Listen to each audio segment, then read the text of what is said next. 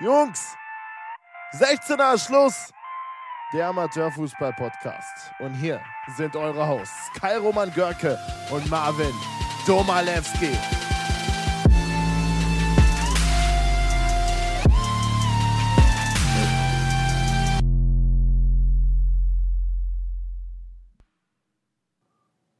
Ja, willkommen zu einer neuen Folge von 16er ist Schluss. Mal wieder eine Folge im Seitenaus. Die Kreisliga ist ja immer noch in der Winterpause, im Winterschlaf. Und äh, heute haben wir neben Marvin, der auch dabei ist. Ja, ich bin tatsächlich auch wieder da. Ich bin aber nicht im Winterschlaf, sondern wir zwei sitzen heute Abend wieder produktiv vor dem PC. Ähm, haben wir auch Nico Sepe dabei von äh, The Zone, Sport 1 äh, und etlichen Medienhäusern, wo er schon tätig kam. Hi Nico. Jo, hi. Grüße euch. Ähm, also zu Nico erstmal. Er ist Kommentator von The Zone und Beitragsmacher für etliche Medienhäuser, Sport 1 unter anderem. Und äh, selbst auch aktiv als Fußballer. Bis vor kurzem, wenn ich das richtig gelesen habe, als Spielertrainer ja, unterwegs genau. gewesen. Ich habe mein Amt im Winter jetzt äh, niedergelegt, weil aus zeitlichen Gründen wollten wir es im Sommer eigentlich schon beenden. Dann ist aber der Trainer, der gekommen ist, wieder zurückgetreten. Dann habe ich nochmal als äh, Mini-Feuerwehrmann sozusagen übernommen und jetzt als, äh, als reicht's jetzt auch, ja. Äh, wenn es zeitlich ja. geht, spiele ich, wenn nicht, dann alles gut. Ja, und äh, sonst hätte ich jetzt einfach aufgeschrieben, Vorstellung Nico. Also, dass du dich selbst mal ein bisschen vorstellst, weil du kennst dich natürlich am besten. Ja, klar. Ähm, wenn ihr noch irgendwas wissen wollt, dann müsst ihr natürlich dazwischen funken. Also ich bin Nico, 29 Jahre alt, ähm, bin, ja, wie du gesagt hast, als, als Kommentator, hauptsächlich als Kommentator unterwegs. Ähm, The Zone, Sport 1, äh, fürs ZDF, mache mittlerweile Beiträge größtenteils für, für Sky. Ähm, genau. Und äh, bin momentan relativ entspannt, weil Winterpause ist, Winterpause war. Und äh, freue mich jetzt auf das heutige Gespräch mit euch. Bin gespannt, was ihr alles wissen wollt und ob ich das überhaupt alles beantworten kann.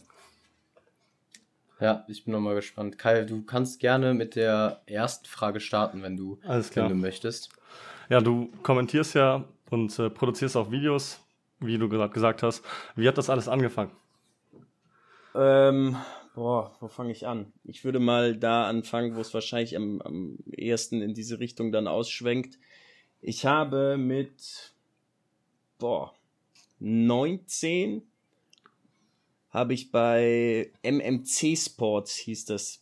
Das ist eine Unterfirma von Bet 365. Ob das alles legal war, sei mal dahingestellt. Das weiß ich bis heute nicht, aber zufällig im Internet gefunden, dass die Leute suchen, die im Radio-Format Bundesliga, Premier League, Champions League Spiele kommentieren. Allerdings das Ganze auf durchgehender Atmo, weil die Atmo-Rechte nicht bei dieser Firma waren, was auch dafür spricht, dass dann vermutlich eher nicht so ganz grün war und ähm, habe dann da mal so eine Bewerbung einfach hingeschickt, wurde eingeladen zum, zum Vorkommentieren, Probekommentar und dann haben die gesagt, ja, können wir mal probieren und dann ging es eigentlich so los. Ich glaube, mein allererstes Spiel war Real gegen Galatasaray, äh, beziehungsweise umgekehrt Gala gegen Real, was dann auch irgendwie so hinten raus relativ knapp war, dass Gala fast noch weitergekommen wäre, war natürlich für mich mega. Das waren so Zweier-Kommentarpärchen immer, weil man sich da abgewechselt hat. Es waren alles, ich nenne es jetzt Rookies, ähm, die praktisch da ihre ersten Gehversuche gemacht haben. Hab dann ein Praktikum bei Sport 1 bekommen, nachdem ich mich da beworben habe. So wie ähm, du ja Kai auch, ne? Genau. Yes. Und ähm, ja, hab mich dann da offensichtlich ganz gut angestellt. Durfte dann da bleiben, hab so einen, so einen Vertrag bekommen als freier Mitarbeiter und am Anfang dann kleinere Sachen gemacht, auch, auch noch nicht wirklich was in Richtung Kommentieren. Eher so, du, Kai war es das wahrscheinlich so off Die Retterschichten genau, wahrscheinlich, ne? ja. Bilder, Piktos und was dazu gehört und ähm, hab dann mal gefragt, wie es aussieht mit einem Probekommentar, damals für Sport 1 FM hieß das noch. Und ja, so hat sich das dann alles irgendwann ergeben, durfte dann ähm, und so ging es dann Schritt für Schritt weiter. Irgendwann wurde dann The Zone gegründet die haben mich angerufen, ob ich nicht auch Lust hätte, praktisch da mal Probe zu kommentieren, weil die würden sich jetzt neu gründen. Ähm, war damals ja total unbekannt, so kannte halt keiner, war ein neuer Streamingdienst, mhm. erstmalig in der Form. War dann da von Anfang an mit im Boot und so ist es Stück für Stück dann gewachsen, durfte bei Sport 1 immer mehr machen, bei The Zone hat sich das über Jahre hinweg dann positiv entwickelt und nach und nach sind dann halt auch andere ähm, Medienhäuser gekommen, wie, wie ZDF, die dann über Sport 1 so fürs Sportstudio gewisse Dinge machen. Sky, die dann angefragt haben bezüglich Beiträgen. Genau. Und so äh, ist jetzt auch der aktuelle Stand. Ja, ich glaube, so, so entwickelt man sich dann auch, wenn man, wenn man die Arbeit vernünftig macht, dann, dann werden auch andere Leute oder Medienhäuser dann auch aufmerksam auf dich und dann, dann entwickelt sich das halt in diese Richtung, dass man dann auch sich ein bisschen breiter aufstellt. Ne? Exakt, ja. Also es ist ja eine relativ, ich will nicht sagen kleine Blase, aber es ist halt eine Blase, so dass die, die, die immer gleichen Leute bleiben ja dann im Grunde auch drin, weil es gibt ja jetzt nicht so eine große Range an Unternehmen, die einfach Fußball zeigen dürfen. Entsprechend äh, spricht sich das dann rum und so kommt dann, wenn es gut läuft, immer eins zum anderen. Du musst natürlich auch Glück haben, timing-technisch, wie gesagt. Also der Zone wurde halt gerade gegründet, hätte auch gut sein können, dass das äh, erst in zehn Jahren kommt oder dass das viel, viel früher schon war und die dann schon voll gewesen wären zu dem Zeitpunkt. Also man muss auch ähm, ein bisschen Glück haben, auf jeden Fall. Genau, du sag, ähm, gesagt hast es ja mit Beiträgen und Kommentieren. Was macht dir mehr Spaß und warum? Also es, es klingt jetzt wahrscheinlich dumm, weil für den Großteil der Zuhörer ist es so, man kennt es ja auch, wenn man in so einer Sportjournalistenklasse fragt, was willst du werden? Ja, Kommentator. Und ja. Also tatsächlich, kommentieren macht mir auf jeden Fall mehr Spaß. Ähm, das ist auch so, ich würde das auch als, als meine Haupttätigkeit bezeichnen.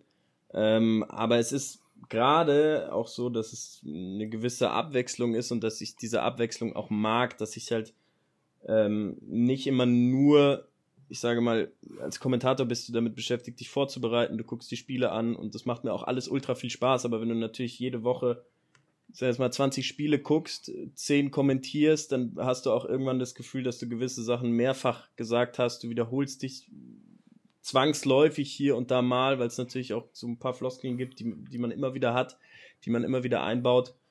Und ähm, entsprechend ist dann so ein Beitrag zwischendurch einfach ganz cool. Man befasst sich ja auch da dann zwangsläufig wieder, weil größtenteils mache ich Fußballbeiträge, ähm, mit einem Thema, was vielleicht bei irgendeinem anderen Spiel wieder aufploppt, wo du dann nochmal tiefer drin bist, wo du dir vielleicht nochmal ein paar Minütchen Vorbereitungszeit für dieses Live-Spiel sparst. Und es ist halt eine andere Art nochmal. Ähm, du machst, du suchst dir die Bilder raus, du, du suchst dir eine eigene Musik raus, das ist so textest selbst, das ist so komplett dein eigenes Ding. Beim Fußballspiel kann ich nicht sagen, wie das sein soll. Das ist dann so, wie es halt gerade läuft. Und bei einem Beitrag kann ich halt wirklich komplett das machen, so wie das dann in meinem Kopf entsteht. Und äh, macht auch Spaß, aber klar, kommentieren ist schon, ist schon auch bei mir auf der, auf der Eins. Liegt wahrscheinlich auch an dem Live, dass es live einfach so ein bisschen keine Ahnung, reizvoller ist, herausfordernder? Ja, klar, auf jeden Fall. Also, ähm, irgendwann wird alles ein bisschen mehr zur Routine. Wir haben jetzt dieses Jahr zum ersten Mal Champions League Konferenz zum Beispiel gehabt. Da war ich auch nach längerer Zeit mal wieder wirklich arsch aufgeregt, weil es halt wieder was Neues war. Also ich habe äh, noch nie Champions League Konferenz halt gemacht, hundertmal gesehen und im Grunde weiß man, was man machen muss, aber es ist halt dann doch nochmal was anderes, wenn so dieses erste Mal dann kommt. Es ähm, ist aber cool, weil du halt immer wieder so einen neuen Push bekommst. So. Es wird auch nicht langweilig tatsächlich. Ja, auch einfach Herausforderung so, ne? Du, du weißt, okay, das ist jetzt nochmal ein Step nach oben und wenn du den nochmal packst, das, das ist dann nochmal ein geiles Gefühl, oder? Genau, ja. Also es, ja. in der Hoffnung, dass diese Leiter halt immer, immer weiter geht, deshalb ist es auch, finde ich, immer ganz gut, wenn man also für The Zone, glaube ich, war mein erstes Spiel kroatische Liga, schieß mich tot. Ich weiß gar nicht mehr wer und die Rückennummern hast du nicht gesehen, weil die grau auf weiß waren und die Kamera war SD und dann. Es ist aber cool, wenn du dich halt wirklich dann so Schritt für Schritt ähm, reinarbeitest. Ich weiß nicht, wenn du gleich mit der Premier League als Beispiel anfangen darfst, das ist natürlich cool, aber es kommt halt dann nicht mehr so krass viel, was drüber ist. So, das war halt bei diesem was ich vorher erzählt habe, MNC tatsächlich so, wenn du das erste Spiel natürlich Champions League Achtelfinale oder was das war, Rückspiel äh, hast, dann wird es schwierig nochmal was zu bekommen, was dann da nochmal höher ist. Du wirst natürlich zwangsläufig wird man besser, versucht man sich zu verbessern, aber es ist natürlich vom Spiel her, vom, vom Lesen des Spiels her, äh, was anderes, wenn du Stück für Stück immer bessere Partien bekommst.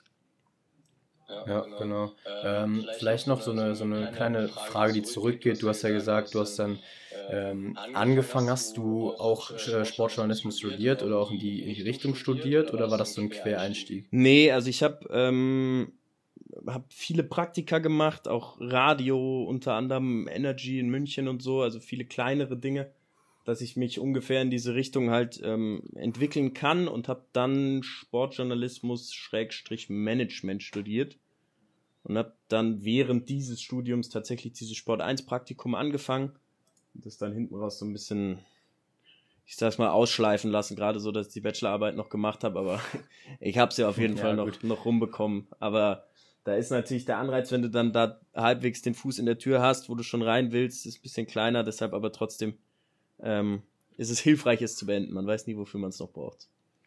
Also kein, kein Quereinstieg, aber ähm, ja, genau. Schon beabsichtigt, da auch hinstudiert. Apropos Bachelorarbeit, ähm, da jetzt direkt mal eine Frage. Wenn du ein Spiel kommentierst, lieber zehn Seiten Fakten oder Mut zur Lücke und eher einen Fakt zu wenig aufschreiben als. Weil du hast ja klar den PC rechts, wo dann die Fakten noch reinhageln, ja. aber Spielvorbereitung ist ja natürlich auch noch. Also, ich würde immer dazu raten, das Maximum an Vorbereitung rauszuholen, weil live genug Sachen passieren, die du nicht vorhersehen kannst. Ähm, kann ich vielleicht sogar ein kleines Beispiel geben. Ich hatte im Radio dann für, für Amazon, hatte ja jetzt zuletzt diese Bundesliga-Radiorechte. Ähm, bei einem der ersten Spiele hat sich der Schiedsrichter einfach die Achillessehne gerissen. Und dann war halt, ich glaube, 20 Minuten Pause. Und im Radio 20 Minuten Pause ist halt äh, tödlich. Also was, was soll ich erzählen, wenn, wenn sich der Schiedsrichter da jetzt behandeln lässt. Ich kann das natürlich äh, kleinteiligst erklären, was da gerade passiert, aber irgendwann hört da auch keiner mehr zu, bis ich halt wieder sage, jetzt geht's weiter. Und wenn du dann nicht paar Geschichten direkt auf Lager hast, deshalb würde ich tatsächlich, wenn es zeitlich geht, nie zur, zur Lücke raten. Aber es ist ja zwangsläufig so, dass man, also gerade bei Fußball sind die Informationen ja so unglaublich groß, dass du, glaube ich, nie alles, alles wissen kannst. Einfach diese Zeit reicht ja gar nicht. Aber trotzdem würde ich schauen, dass man schon das, das Maximum an Vorbereitung rausholt. Guckst du dir auch Spiele an, wirklich von den Teams oder ja. Highlights oder so? Oder auch ja, nur ja. bloße Fakten lesen? Nee, um Gottes Willen. Also, das geht Hand in Hand. Also, man kriegt ja so ein, so ein Übersichtssheet mit den Top Facts und ähm, es ist aber schon wichtig, dass du dir, also ich würde schon sagen, dass du Minimum ein komplettes Spiel mal angeguckt haben solltest, inklusive Highlights von den drei, vier Partien vorher. Einfach um zu wissen, was da passiert. Gewisse Muster wiederholen sich hier einfach. Also man erkennt einen gewissen Spielstil. Ähm, du weißt mal so ungefähr, wenn du jetzt die noch nicht so oft gesehen hast, okay, die spielen viel über rechts, die, die flanken lieber, die spielen lieber ein bisschen ruhiger, die schlagen nur weite Bälle. Das erkennst du ja anhand eines Spiels im Normalfall schon wenn du die wirklich noch nie gesehen hast, vielleicht lieber auch nochmal zweimal 90 Minuten angucken.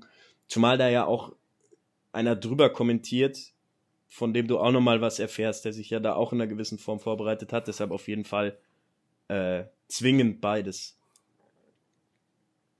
Mhm. Ja, auf jeden Fall, ähm, auf jeden Fall interessant. Ähm, du hast ja gerade eben schon angesprochen, so ein eine Frage, die, für, die uns vielleicht vorhergenommen hast, die Frage nach dem größten Fauxpas, die du mal hattest. Also das war ja bestimmt äh, eine Szene, die du nie vergessen wirst. Äh, die 20 Minuten, die du dann einfach mal so reinmoderieren oder kommentieren musstest. Gab es da noch was Schlimmeres oder was ähnlich Schlimmes, wo du sagst, boah, das war, äh, da, da, da stellen sich im Nachhinein bei mir die, die Haare auf? Ich ärgere mich tatsächlich auch recht recht schnell auch über Kleinigkeiten, kotzt mich auch an, wenn ich nur einen Spieler verwechsel, aber ähm, mir ist jetzt zuletzt bei der Champions League Auslosung was passiert, was mich auch nachhaltig genervt hat, wo ich glaube ich auch so viele Nachrichten bekommen habe wie noch nie. Ähm, diese Zweitauslosung, also ich habe beide gemacht und habe dann bei der zweiten entsprechend die UEFA auch durch den Kakao gezogen, weil die natürlich das so in der Form nicht äh, nicht ja, so hinlegen dürfen. Also die haben sich komplett auf die Technik verlassen, da hat auch keiner nachgedacht. Und in dem Moment habe ich gestutzt bei der ersten Auslosung und bei der zweiten habe ich dann mich ähm, ein bisschen drüber lustig gemacht, ähm, dass sie nachts noch unterwegs waren etc., weil da war wirklich einer, der nur dafür zuständig war, dass er ähm, guckt, dass das alles passt und sie haben sich aber trotzdem auf die Technik verlassen und beim zweiten Mal war dann wieder so eine Situation beim, ich glaube beim beim fünftletzten Los, wo dann wieder einer rot unterfärbt war, der aber im ersten Moment nicht hätte rot unterfärbt sein dürfen. Und ich habe halt null mehr auf diese Technik vertraut und habe gesagt, wir hören uns dann zur dritten Auslosung um 17 Uhr nochmal wieder, weil ich mir halt todsicher war, dass die wieder einen Fehler gemacht haben. Und letztendlich war es aber so, dass es hinten raus so sein musste, dass ich glaube, Inter konnte in dem Moment dann nicht auch noch grün sein, weil hinten raus wäre dann das nicht mehr aufgegangen. Also es war praktisch wegen der letzten vier Partien. Darauf habe ich aber in dem Moment erstmal gar nicht mehr geachtet und hatte dann auch keine Zeit mehr, als ich das zwei Minuten später dann überrissen habe, das zu korrigieren, weil natürlich die sich sofort verabschiedet haben, weil denen war es ja auch ultra peinlich, die wollten ja auch schnell wieder weg. Das heißt, es stand dann erstmal so, dass ich dachte, es sei ein Fehler gewesen und habe da tausende von Leuten verwirrt, die ebenfalls das nicht kapiert haben und bis das wieder richtig gestellt war, hat seine Zeit gedauert. Das hat mich schon nachhaltig ähm, genervt, ja. Ich habe es mir tatsächlich auch selber angehört äh, in dem Moment. Also es war ein Fest, kann man so sagen, ein Fest der Unterhaltung. Äh, jetzt eher nicht im sportlichen Sinne, sondern dann auch eher im, Comedy-Sinne, aber gut, sowas gibt es halt immer wieder mal, sowas kannst du auch nicht planen, aber da musst du natürlich auch für dich einen Plan haben, wie du, wie du das kommentierst. Ne? Ja, ja, es war echt. Also es war alles witzig, bis zu dem Punkt, wo ich mir dann gedacht habe, fuck, jetzt habe ich den Fehler gemacht. Ähm, und nicht die mit ihrer Kacktechnik, die beim ersten Mal versagt hat. Und dadurch, dass ich wirklich so misstrauisch war, ist auf jeden Fall für mich eine Lehre, dass ich nicht komplett so drüber herziehe, wenn die Sache für mich auch noch nicht über den Berg ist. Ja, wie gehst du mit so Zuschauerkritik um? Also wir hatten jetzt halt, in dem Fall Marvin hatte mal technische Probleme bei einem Regionalligaspiel, was er kommentiert hatte. Und ähm, dann war er halt 30 Minuten nicht zu hören, über Handy nicht zu erreichen. Und ähm, dann hakelt es halt im Chat wirklich, auch als er dann da war, Sachen rein, wo man sich dann echt umguckt, vor allem weil es auch unterhalb der Gürtellinie ist. Wie gehst du mit sowas um? Einfach drüber hinwegsehen oder? Ja, es kommt tatsächlich auf diese, diese Nachrichten an. Also wenn das ähm, sinnvolle Kritik, Anregung oder, oder was auch immer ist, wo man sich auf einer gewissen ähm, Ebene begegnet, dass jetzt da nicht einer sofort mit irgendwelchen Beleidigungen ums Eck kommt, finde ich, kann man da schon drauf eingehen ähm, und, und vielleicht sogar eine Diskussion suchen. Sobald es irgendwie unsachlich ist oder wird, finde ich, muss man darauf nicht antworten. Also je nachdem, was da ist, was, was, was, welcher Ton angeschlagen wird. Also ich finde, wenn man jemanden beschimpft, der 30 Minuten nicht zu hören ist, weil es technische Probleme gibt, ist halt, würde ich jetzt wahrscheinlich auch nicht drauf reagieren. Es war halt in dem Fall so, dass, dass sie äh, für das Spiel irgendwie ein paar Euro bezahlt haben und im Endeffekt mich halt eine halbe Stunde oder über eine halbe Stunde nicht gehört haben und ich halt auch dann äh, meinen Flugmodus drin hatte und mich halt niemand erreichen konnte. Und auf einmal kam mein Vater in mein Zimmer und hat mir die Nachricht von Kai dann gezeigt. Und das war halt ein bisschen, das war halt alles sehr viel in dem Moment. Und dann liest du dir halt nach dem Spiel noch so diese Kommentare ein bisschen durch. Und das war halt auch für mich so das erste Mal, wo ich wirklich gemerkt habe, so irgendwie, ähm, ja, die kennen dich zwar nicht, aber die hacken so ein bisschen alle auf dir rum oder halt auf den Kommentator, weil im Endeffekt der derjenige ist, der, der das Spiel nach außen trägt. Ähm, und ich glaube, ich hatte auch so ein, zwei Tage, wo ich so ein bisschen mir diese, diese Kommentare noch so durch den Kopf gehen, aber äh, ich glaube, man muss auch mit der Zeit sich da so entwickeln, dass man ein, ähm, dass man einfach so ein bisschen so ein, so ein Panzer bekommt oder einfach so, dass ein bisschen an einem abprallt, zumindest so solche unsachlichen äh, Sachen, die, die dann an einem abprallen und dass man die einfach nicht so nah an sich ranlässt. Ne? Ja, ja, es ist, es ist immer tatsächlich leichter gesagt, als es dann auch getan wird, wenn dich wirklich einer persönlich äh, angreift, dann ist man immer im ersten Moment, wenn man das dann tatsächlich auch liest, ist man natürlich erstmal so ein bisschen, ähm, ja, jetzt genervt oder in welcher Form das sich auch immer äußert, aber es lässt einen nicht komplett kalt.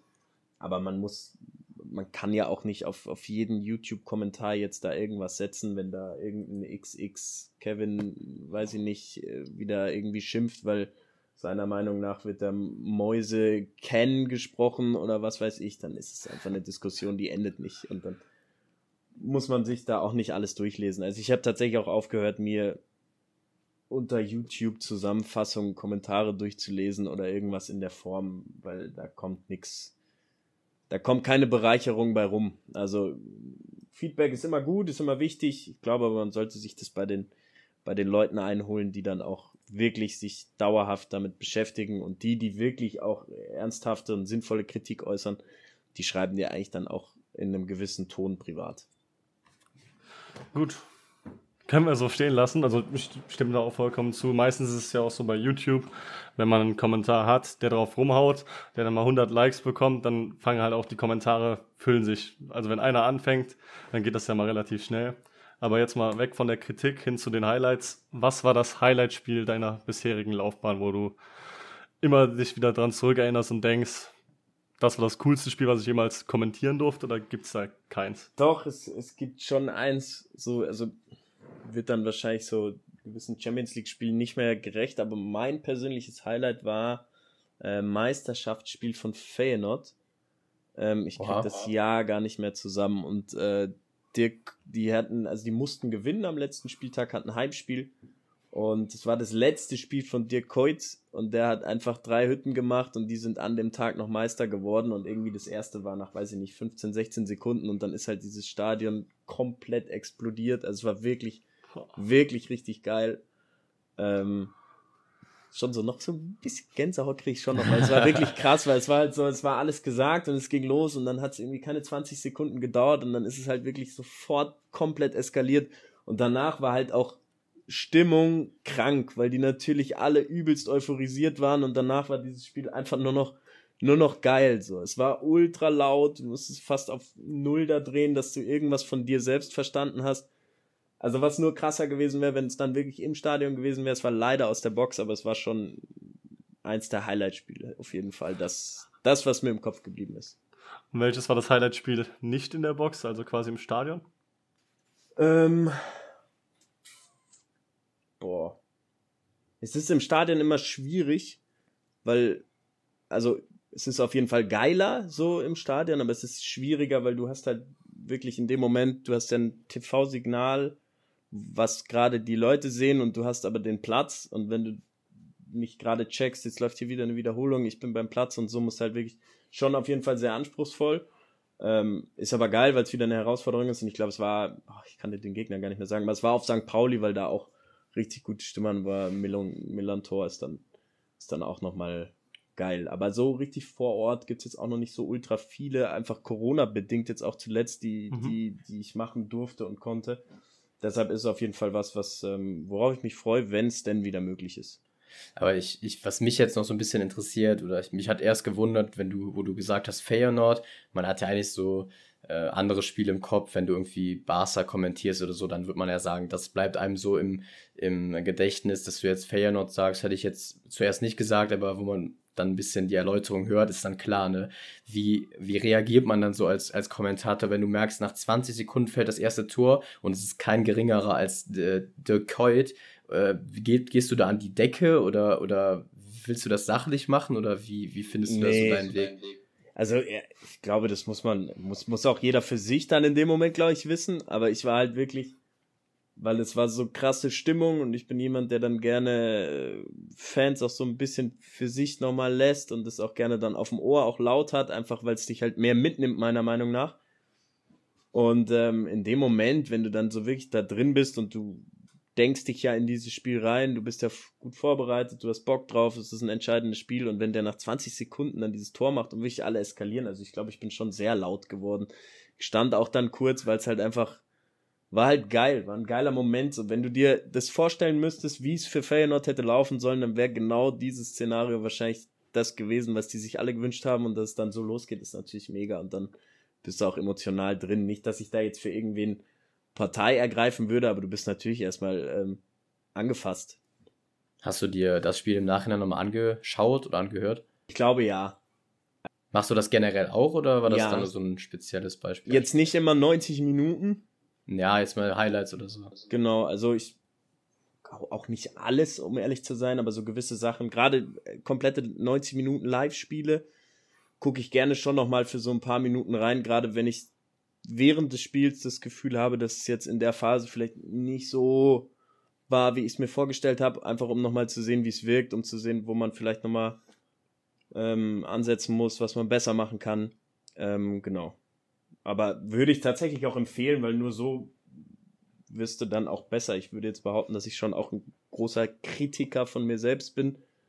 Äh, Was auch grundsätzlich gut ist, finde ich. Also sind ja, wir ja beide auch selber man, man kennt sich ja selbst dann am besten. Man weiß dann in dem Moment, okay, da habe ich, da war ich jetzt irgendwie nicht da oder weiß ich nicht. Ja, vor allem, wenn man sich selber hört, dann, also ich, ich meine, wir haben mittlerweile auch keine Schwierigkeiten mehr, uns selber zu hören, aber ich glaube, dann gehst du nochmal so ein bisschen kritischer mit dir um, wenn du sagst, ja, da hätte ich vielleicht so oder so reagieren sollen oder so. Das, glaube ich, ist schon so, oder?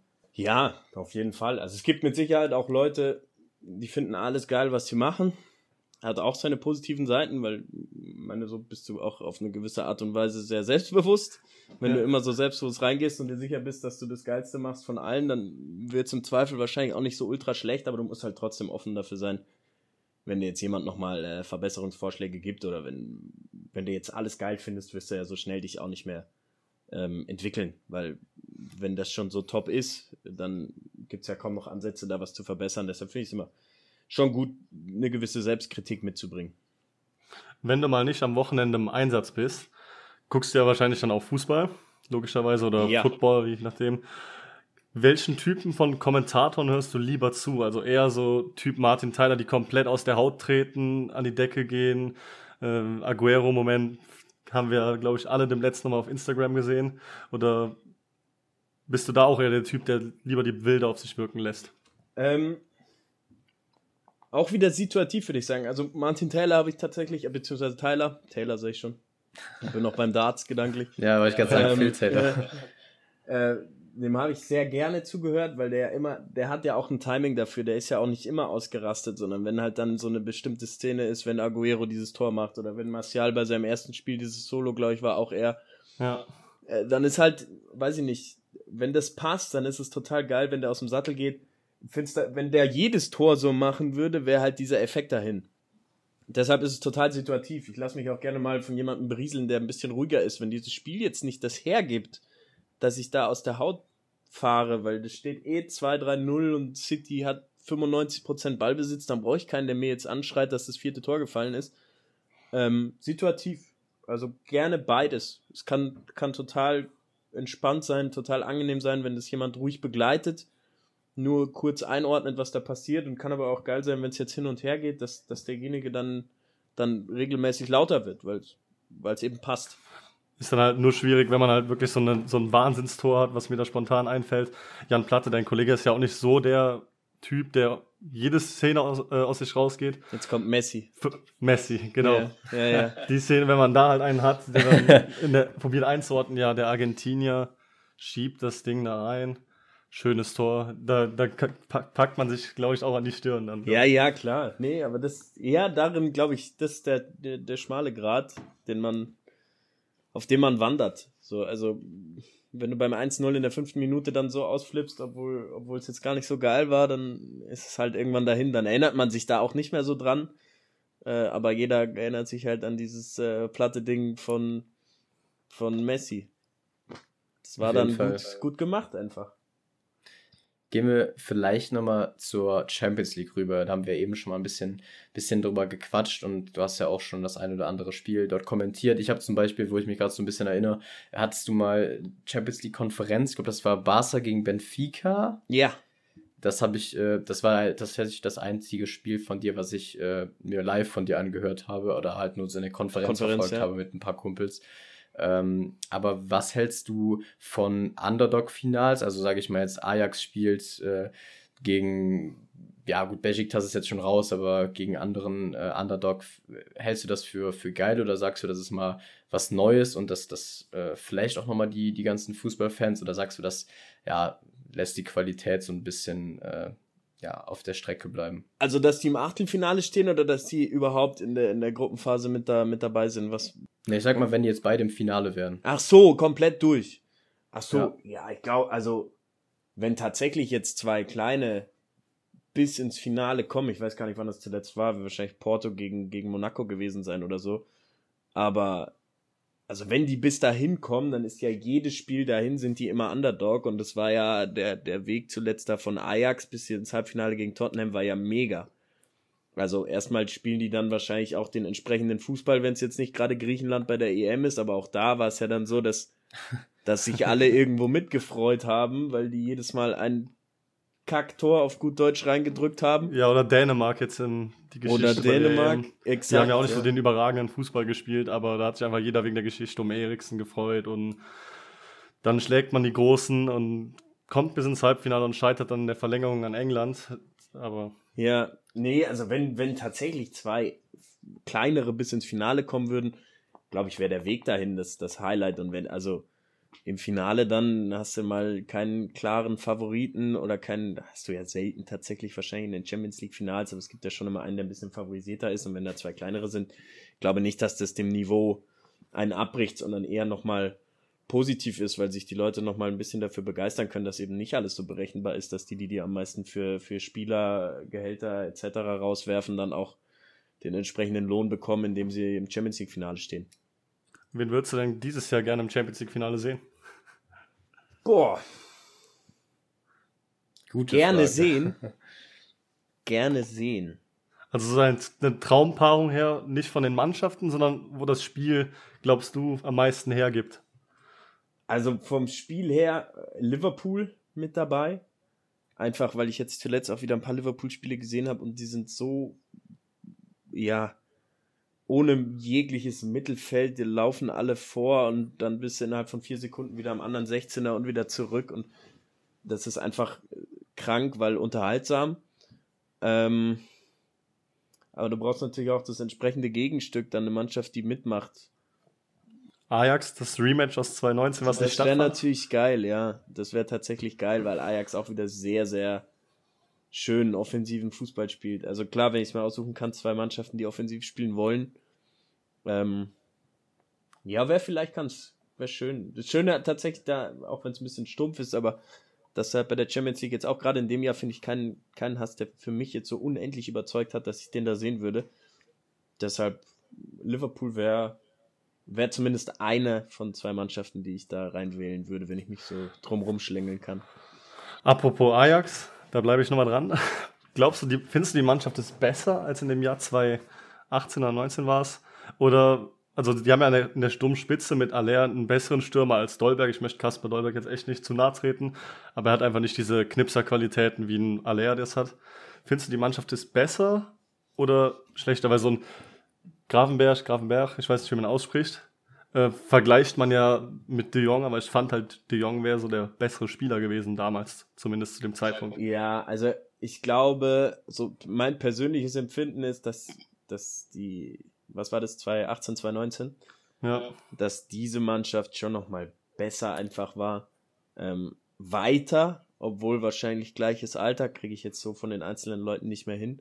Aber für mich einfach weiter und ich finde, wenn, kann man auch noch gar nicht so ähm, vergleichen, weil die erst jetzt die Gruppenphase überstanden haben. Also haben die gut gemacht, mega gut gemacht, auch in keiner einfachen Gruppe, aber wenn ich jetzt den Quervergleich ziehen müsste, würde ich immer noch sagen, dass die Mannschaft von, von damals einfach äh, besser ist. Auch die spielen auch super Fußball jetzt, aber ich finde auch gerade jetzt gegen Dortmund, Rückspiel gegen Dortmund, hat man schon gesehen, dass ähm, ohne rote Karte von Hummels etc. Das ist jetzt noch nicht so, dass die sich da im Kurzpassfußball über alles durchkombinieren. Läuft halt dann nach dem ersten Tor, ähm, wie im Hinspiel, ganz gut, aber ich finde schon, dass, dass diese Mannschaft von damals, also ich glaube in Turin war das, wo die so krass, in Madrid, ja, Madrid in Turin beides. auch, aber in Madrid war völlig verrückt. Und das ja. muss dann die jetzige erstmal so zeigen. Potenzial ist da, aber also die haben schon. Ja, die haben halt natürlich gemacht. auch nicht so ein, so ein Leader, wie das der Licht war in der Abwehr, der ja wirklich, ähm, fällt mir spontan dieses Video ein, wo er 17 war, auf Schalke Europa League Halbfinale oder Viertelfinale gewonnen, dann steht er da vor der Kurve, als ob er das schon seit 20 Jahren macht. Und sowas hat man mit diesem Timber, der ist ja so ein ruhigerer Spieler, hat man da einfach nicht. Nee, du hast ja in jedem, in jedem Mannschaftsteil da wirklich Leute gehabt, die dann für über 50, 60 Millionen alle abgekauft worden sind, was ja auch nochmal zeigt, zu einer Zeit, wo es jetzt vielleicht noch nicht zwingend immer so war, dass jeder, der 10 Meter gerade auslaufen konnte, zweistellig Millionenbetrag gekostet hat, aber De Jong, De Licht, Ziyech, fand Neves damals auch Wahnsinn, dann hast du noch einen jüngeren Tadic gehabt und so, also es war Van schon... De Beek. Van de Beek, ja, also du hast ja wirklich, das waren ja alles wahnsinnige Kicker. Ja, muss ich auch sagen. Also mir hat auch damals die Mannschaft sehr gefallen und ich fand auch persönlich, dass es einfach gepasst hat fürs Finale. Das war natürlich sehr unglücklich mit der, äh, mit der, mit der Sache dann mit Tottenham, aber auch dieser, dieser Sieg über Juve, Juve in Topform damals auch. Und das war, äh, passt einfach alles zusammen. Das war so eine geschworene Einheit und die machen es auch jetzt gut, das hast du ja gesagt. Aber ich habe jetzt noch nicht so dieses Gefühl, dass die, dass die durchs Feuer gehen und da wirklich durch, durchmarschieren, sondern dass, dass das auch einfach noch Zeit braucht. Man wird jetzt sehen, ob die es äh, durchs Achtelfinale schaffen, durchs Viertelfinale schaffen, dann vielleicht so, sogar doch noch diesen Coup äh, ja, voll, vollenden können. Das wird natürlich dann diesen ganzen Kreis nochmal schließen. Vor ein paar Jahren dann eben äh, knapp gescheitert und jetzt mit vermeintlich schlechterer Mannschaft äh, marschieren die durch. Das wird man dann sehen. Aber ähm, ja, ist auf jeden Fall eine, eine sehr interessante Truppe. Die Jugend ist ja auch sehr, sehr stark. Eine der besten Jugendakademien Europas. Da wird immer nochmal der ein oder andere hochkommen, den man auch in den nächsten Jahren, denke ich, noch sehen wird. Absolut, ja, ja. Also Nachwuchsarbeit ist da, ist da immer wieder ja, einzigartig. Also ich habe ein paar äh, für Champions League Magazin zum Beispiel für The Zone so ein paar Einblicke bekommen. Ähm, die wollen ja auch diesen eigenen Ajax-Weg haben. Also ich von der, was weiß ich, U5 bis, bis hin zu U19 immer, immer 4-3-3 und immer die gleichen Attribute und Bewegungen und Abläufe. Also so, dass du es wirklich im Blut drin hast und dadurch, dass da regelmäßig dann auch Leute rauskommen, die auch ihre Chance bekommen, das muss man Ajax auch lassen, ähm, schon schon einzigartig gut, ja. Da fällt mir direkt eine spontane Frage ein noch, die ich gar nicht aufgeschrieben hatte. Ist das vielleicht ein bisschen das Problem des deutschen Nachwuchsfußballs? Mir fällt spontan der FC ein, die im Jugendbereich wirklich jährlich um die deutsche Meisterschaft spielen, da einen Offensivfußball aufbauen und jetzt unter Baumgart spielen die natürlich auch offensiv, aber vorher war es ja eigentlich so Jugendabteilung komplett offensiv ausgerichtet und äh, defensiv parkt man dann in der Bundesliga den Bus und dann kommen die äh, Jugendspieler mit einem Kulturschock in die erste Mannschaft und können sich dann nicht wirklich durchsetzen. Ja, ja, durchaus möglich. Ja, also ich finde schon, dass die, die deutschen Jugendmannschaften, du hast ja auch gesagt, immer wieder auch richtig gute Leute rausbringen, zwangsläufig, wenn du die deutsche Nationalmannschaft dann auch anguckst, aber so, du hast einfach eine andere Spielphilosophie hier. Also ich glaube, in, in, in den Niederlanden, auch wenn ich es jetzt nicht in der Intensität verfolge, aber dass man einfach ähm, klar auch sagt, okay, wir bauen zum Großteil auf die Jugend, was glaube ich in der Bundesliga einfach bei ganz vielen Vereinen gar nicht der Fall ist, äh, weil man sich finanziell da um, um andere Dinge kümmern muss, weil Bundesliga halt wahrscheinlich ein einfach intensiveres Geschäft ist, ohne der Eredivisie dazu nahe treten zu wollen. Aber da ist halt auch so, wenn Willem Twee dann bei Ajax spielt, dann wollen die sich halt auch nicht nur hinten reinstellen, sondern dann hast du auch ein paar 17- bis 19-Jährige dabei, die auch nochmal vorne mitspielen wollen. Wenn du jetzt überlegst, dass einer von Bochum, der aus der Jugend kommt, dann nur vorne stehen bleibt, dann wird einmal gespielt haben und dann so schnell nicht mehr. Also es ist einfach eine, ich glaube, eine andere Fußballphilosophie. Niederlande spielt ja grundsätzlich auch anders als als Deutschland so. Also die haben ja eine ganz andere Fußballidee. So wollen offensiv, die wollen selbst spielen. Und äh, Deutschland entwickelt sich dahin. Also diese klassischen 1 gegen 1 Spieler, wo dann die Diskussion war, dass Deutschland da zu wenig hat, die züchtest du dir in der Jugend halt auch nicht, wenn du immer darauf aus bist, dass alle schön 5 Meter Abstand von rechts nach links laufen und alle defensiv arbeiten. Ja, ist halt, macht der eine Einzelkönner halt wahrscheinlich dann nicht so. Hast du dir auch dann ist einfach dann fußballkulturell, würde ich es jetzt fast nennen, äh, bedingt. Hast du noch eine Frage, Marv, zum Fußball? Sonst würde ich auf äh, Football und Fußball schwenken. Ja, du kannst gerne mal rüberschwenken. Ähm, ich habe jetzt nichts, was mich so direkt interessiert. Da, da können wir dann gerne danach nochmal drauf gehen. Also, wir haben ja gerade eben Champions League schon mal angesprochen und äh, Football hast du ja auch schon mal kommentiert. Ist das für dich schwieriger, Football zu kommentieren als Fußball? Weil du hast ja wirklich auch viel mehr Zeit, da was zu sagen. Klar, du kommentierst es in der Endzone und nicht im Einzelspiel, wenn ich das richtig im Kopf habe. Aber du hast halt einfach bei weitem mehr Fakten, auch was am US-Sport liegt, der einfach viel mehr Fakten sammelt und äh, da eine Statistik ausgreift aus dem Jahr 1940. Und wie ist der Unterschied da, das zu kommentieren? Also ich muss gestehen, dass ich mich bei Football auch, auch einfach schwerer tue, weil ich, ich habe das nie gespielt. Ist, glaube ich, auch nicht so einfach, das dann in Deutschland äh, überhaupt so zu, zu finden, auch wenn es langsam, glaube ich, immer besser wird, aber da tappe ich ein bisschen im Dunkeln. Entsprechend finde ich es dann immer selbst ein bisschen schwieriger, gewisse Dinge einzuschätzen. Bei Fußball fällt mir das nicht so schwer, ähm, weil man, ja, wenn man selber gekickt hat oder kickt, dann kannst du gewisse Sachen halt einfach ein bisschen einfacher einschätzen, finde ich. Also ist es schwer, einen 70 Meter Ball perfekt runterzustoppen? Ja, ist es, ist es hart, einen 70 Meter Ball dann runter zu fangen?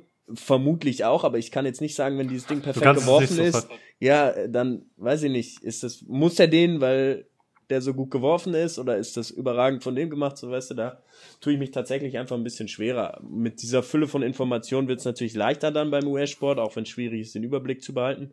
Aber dadurch, dass ich einfach von dem, von dem wirklichen Inhalt des Spiels nicht dieses Wissen habe wie beim Fußball, was auch einfach nicht möglich ist, wenn du dich für, für eine Sportart entscheidest, ähm, ist, ist Football für mich schon äh, die größere Herausforderung, ja. Dann ergibt sich eigentlich meine Frage sofort. Äh, Folgefrage wäre gewesen: Champions League-Finale zwischen Ajax und Salzburg.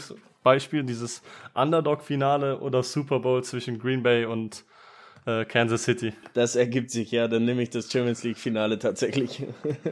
das, das haben wir so im Kasten, das merken wir uns. Ja, da sind, da sind andere auf jeden Fall auch einfach tiefer und, und, und deutlich äh, länger drin. Also Günther Zapf oder so, da sage ich dem Namen, dann ballert der mir da 10, 15 Fakten hin, ohne irgendwo nachlesen zu müssen. Und das äh, geht bei mir beim Fußball, aber halt beim Football nicht, nicht in der Form, ne? Also da sind so, kriege ich drei zusammen, wo er dann 15 rausschmeißt, auch einfach, weil das, weil das verfolgt, seit, weiß ich nicht, seit vermutlich vor meiner Geburt. Ja, gut, dann äh, würde ich vielleicht sogar nochmal auf deine Person gehen, wenn du, wenn du nicht, äh, Kai, wenn du nicht, wenn du nichts noch hast. Ähm, was mich so noch interessieren würde, was das neue Jahr ist jetzt angebrochen. Äh, manche Leute haben ein bisschen mehr Vorsätze oder klare Vorsätze, manche nicht so. Ähm, hast du starke Ziele oder, oder genaue Ziele für dieses Jahr oder allgemein für die Zukunft, was, was deinen Beruf angeht? Ich bin ehrlich gesagt keiner, der sich so so Jahresziele da an Silvester setzt oder so. Es gibt so Leute, die schreiben das immer auf, um das irgendwie nicht aus den Augen zu verlieren.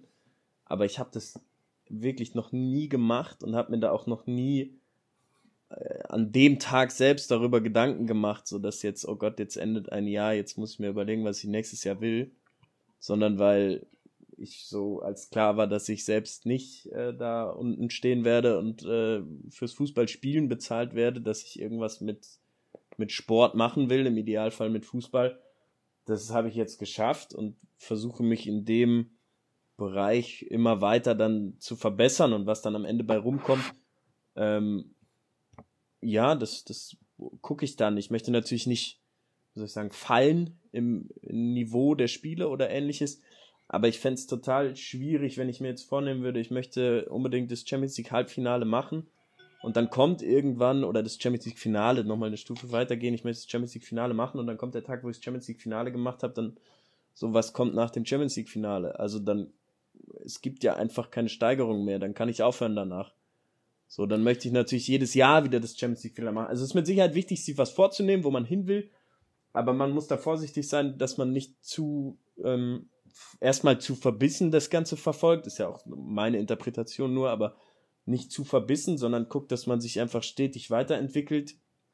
Und dann kommen gute Sachen wahrscheinlich von alleine, dass man da weiterhin viel Arbeit reinsteckt, nicht das irgendwann schleifen lässt, weil man meint, man ist auf einem gewissen Niveau angekommen und so weiter und so fort. Und dass man, ja, dass man sich, also ich würde mir jetzt kein, kein persönliches Spiel als Ziel setzen, weil ich Angst davor hätte, wenn ich dieses Spiel mal gemacht habe, dass ich mir dann denke, ja gut, dann, weiß ich nicht, dann kommentiere ich jetzt, jetzt ja, kommentiere ich jetzt Hallenheimer oder ne? so. Vielleicht ne? WM-Finale, aber ja, genau. Ähm, so ansonsten dann, auch, ja, du machst das dann vielleicht das zweite Mal, aber es ist dann halt nicht mehr so besonders. Dann, genau. ja, ich glaube, ich verstehe das, also auch wenn ich ja noch sehr weit davon entfernt bin, aber ich habe mir so ein bisschen Gedanken, so wenn du langsam in diesem Beruf drin bist und du hast machst immer mehr Sachen und irgendwann stehst du dann davor und du sitzt im Wembley oder so und dann hast du dieses Spiel gemacht und ist geil, aber ja, dann bist du irgendwie 40 und dann sagst du ja, hm, was mache ich jetzt die nächsten 25 Jahre, ne? Es Call ist auf jeden Fall der Anreiz. ja, genau. Es ist der, es ist der Anreiz, da irgendwann mal hinzukommen in irgendeiner Form. Aber ich würde jetzt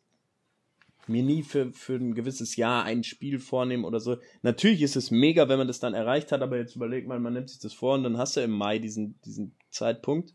So, das, das Jahr ist noch lang dann. Also dann muss er auch trotzdem nochmal durchkommen. Dann kann man sich im Mai wieder ein neues Ziel setzen, aber ich glaube, gerade die Leute, die sich so Ziele auch aufschreiben, dass wenn die erreicht sind, dass ich weiß es ja nicht, aber dass man dann erstmal zufrieden ist. Und ich möchte eigentlich nicht an dem Punkt ankommen, wo ich mir irgendwann denke, so jetzt reicht's, ich bin jetzt erstmal zufrieden mit dem, was ich gemacht habe. Kann ich auch schwer einschätzen. Da, da weiß ich nicht, wie, wie die Leute das dann machen, die das tatsächlich aufschreiben. Das macht also den Fußball ja auch ein bisschen so aus, dass man da sich quasi Ziele setzen, gar nicht Ziele setzen muss, weil man einfach jedes Spiel anders sein kann ja, und da kann immer eben. eine neue Geschichte geschrieben werden. Ja, genau. voll. Also wie gesagt, wenn, wenn Feyenoord, wäre jetzt auch kein Spiel gewesen, was ich gesagt hätte, bitte komm, gib mir Feyenoord gegen, ich weiß gar nicht mehr, gegen wen es war. So, aber es war halt in dem Moment mega. So, ich weiß auch, dass ich mal irgendwann Swansea gegen Burnley hatte und ich dachte, oh, ist jetzt nicht so geil, dann war es irgendwie ein 5-4 mit sechs Toren nach der 80. oder so. Also deshalb würde ich da nicht kein, kein spezielles Event rauspicken wollen.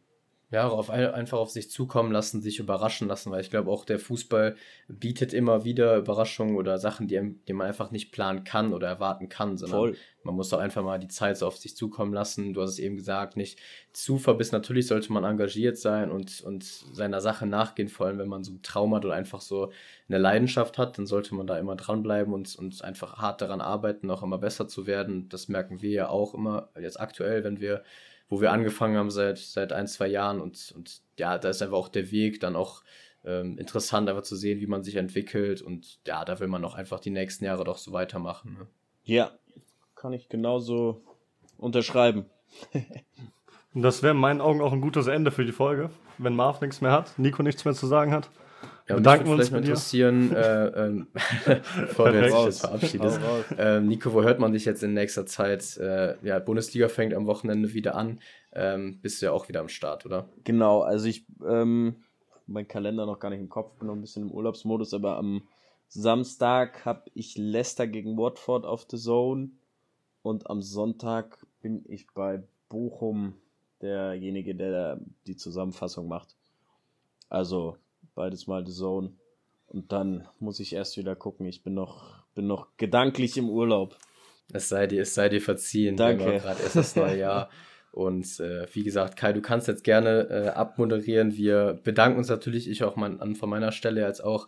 War sehr interessant, Nico, muss ich sagen. Wir hatten ja äh, letzte Folge auch schon mal einen, einen, jungen Sportjournalisten, 21 Jahre alt, Julian Luca Schäfer. Ähm, ist jetzt noch nicht so bekannt, aber trotzdem auch interessant, dann mal so die Unterschiede so zu dir zu sehen. Du bist noch mal ein paar Jährchen älter. Ähm, wie gesagt, bedanke mich bei dir für die Zeit und äh, hoffe natürlich auch, dass du weiter erfolgreich äh, im Beruf bist. Danke, kann ich genauso zurückgeben, hat mir Spaß gemacht und ich hoffe, es hat äh, ein bisschen was geholfen oder gebracht, gelehrt, was auch immer. Ich hoffe, jetzt ja, die richtigen Schlüsse. Es hat uns auf jeden Fall Spaß gemacht und ich bedanke mich Marvin, äh, bei Marvin noch natürlich, dass er eben das Outro kaputt gemacht hat. wir hören uns dann demnächst nochmal. Tschüss. Ciao. Alles klar, macht's gut.